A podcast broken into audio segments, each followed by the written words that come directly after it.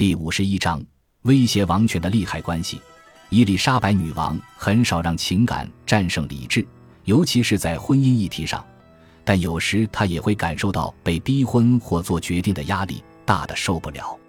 一五六五年五月，面临法国方面施压，要伊丽莎白女王即刻决定是否接受查理九世的求婚，以及臣子们殷殷期盼的压力，她在枢密院会议室崩溃痛哭，直指莱斯特伯爵。塞西尔与瑟洛摩顿爵士要以逼婚的方式摧毁他，他溃堤的情绪让三个男人很是震惊，他们只好尽力安抚他，同时发誓绝不再逼迫他做违反意志的决定，并保证对他忠心耿耿。六月底，他知道已经无法再拖延下去，伊丽莎白女王正是以对方太年轻为理由，拒绝了查理九世的追求。他告诉德富瓦特时，对他来说。一个可以让她生下子嗣的丈夫才有用，她强调，她不想让丈夫篡夺权力，控制英国财政、陆军与海军，因为这就是丈夫的主要功能。由于忧心莱斯特伯爵会乘胜追击，塞西尔、诺福克公爵和萨塞克斯伯爵动用各种资源，希望能促成与哈布斯堡的婚事。马克西米连二世的特使亚当·瑞科维奇于五月份抵达英国。表面上是为了回赠已故君主的勋章，实则为观察伊丽莎白女王是否真心想与查尔斯大公成婚。再一次的拒绝就太羞耻了。他也想借机谨慎观察有关伊丽莎白女王与莱斯特公爵间的传闻真假。若两人之间清白，便有望重启婚姻协商。现任的哈布斯堡君主希望能确定英国这次的诚意。诺福克公爵要求莱斯特伯爵支持这桩婚事，放弃追求女王的念头。毕竟，当下伊丽莎白女王看来对这个计划兴致高昂，尽管不情愿，但莱斯特伯爵只能别无选择的顺从，却发现自己被指派为谈判员之一，要与瑟洛摩顿爵士一起前去与亚当瑞科维奇协商。若女王最后真与查尔斯大公成婚，莱斯特伯爵将失去所有特权。影响力与女王的偏袒，只能盼望对手的垂怜。法国方面，既然无法透过姻亲关系与英国联手对抗共同敌人西班牙，自然也插手反对英国与哈布斯堡王朝联姻，并且也开始竭尽所能的希望可以说服伊丽莎白女王嫁给莱斯特伯爵。但让莱斯特伯爵生气的是，尽管外界难以看穿女王真正的心思。但女王表现出的态度似乎偏向嫁给查尔斯大公，莱斯特伯爵感到十分沮丧，因而向唐迪亚哥透露，他觉得伊丽莎白女王绝不可能嫁给他，因为他心意已决，要嫁给有权有势的贵族，无论如何也不会选择自己的臣子。然而，唐迪亚哥大使十分欣赏莱斯特伯爵，他保持着十分乐观的态度，并向菲利普二世回报。表示罗伯特·达德利的追求还未结束，但他的主公却下令要他与奥地利特使合作，让哈布斯堡王朝联姻协商有个快乐的结局。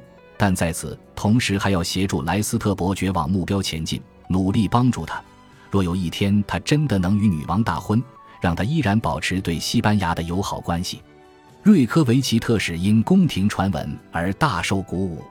当他见到伊丽莎白女王时，他向女王表示，查尔斯大公迫不及待地想要见他，但他却言辞闪烁，甚至说了一句这样的话，泼了他一头冷水：“我从未向任何人保证不嫁给莱斯特伯爵。”瑞科维奇特使却告诉他，罗伯特·达德利是他与查尔斯大公婚姻协商中间最重要的发起人，也是最友善的倡议者。我会选择独身，他宣布，英国女王的使命。并未强迫我一定要为英国利益而嫁。随后，他似乎突然又对联姻一事有了兴趣。他突然提起有关他与达德利之间的恶意谣传的这个奇怪的话题。哈布斯堡王朝会发现我的举止一向合乎礼节。然而，瑞科维奇特使希望能有更确切的证据，于是煞费苦心地展开调查关于女王陛下的正直与节操之行动。当他发现找不到任何一丝有关女王关系杂乱的证据时，他感到十分震撼，于是下了一个定论：有关伊丽莎白女王的种种传闻，分明是妒忌、恶意与仇视下的产物。至于莱斯特伯爵，也只是尊贵的女王以真诚、纯洁和最高尚的爱戴来疼惜他，将他视为兄弟。经过两次觐见后，瑞科维奇特使始终不明白，对这么棒的婚姻提议，他的态度怎能如此百变无常？他以聪颖的态度婉拒，对此事一直反复无常，使得他连最深处的心思也糊涂了。因此，外界对他的意图也就有了各种版本的解释。但他也可能是用点心机，希望让奥地利方面提出更好的条件。到了夏天，伊丽莎白女王对联姻一事似乎变得更加积极。瑞科维奇特使发现这一点后，松了一口气，并开始猜想，女王是否会暗中派人前往维也纳一探查尔斯大公的真面目。因此，便写信给哈布斯堡王朝君主，提醒他要随时让查尔斯大公保持在最佳状态，并骑上最好的骏马，才能让英国方面耳目一新。然而，伊丽莎白女王并不承认，她依然坚持要先与追求者见过面。才能决定要不要接受对方，同时表示她不相信别人的眼光。我已强调过上千次，他暴躁地表示：“我依然没有改变心意，而且永远不会改变。”他又问查尔斯大公是否能秘密出访英国，他表示自己不想让对方认为是宫廷画师与使节们在搞鬼，就像菲利普国王看到玛丽女王的第一眼一样。然而，哈布斯堡王朝君主却认为这个提议在欧洲贵族中根本就是天方夜谭，也毫无先例可循。同时，坚持若要查尔斯大公前往英国，就必须要以适当得体的礼仪相待，而且两人之间的婚姻协商必须达到令人满意的约束程度。接着，便出现了有关查尔斯大公的随从费用由谁支付的问题。伊丽莎白女王这边表示，那是哈布斯堡王朝君主的责任。而马克西米连二世则坚持要伊丽莎白女王负责。随后，女王便开始用宗教难题来捣乱。她坚持自己不该嫁给不同信仰的人，因为两个想法不同的人无法平和地共处在一个屋檐下。同时指出，若两人在宗教上有歧见，对英国王权可能造成严重后果。若查尔斯大公维持天主教信仰，势必走上这条绝路。瑞克维奇特使提醒他。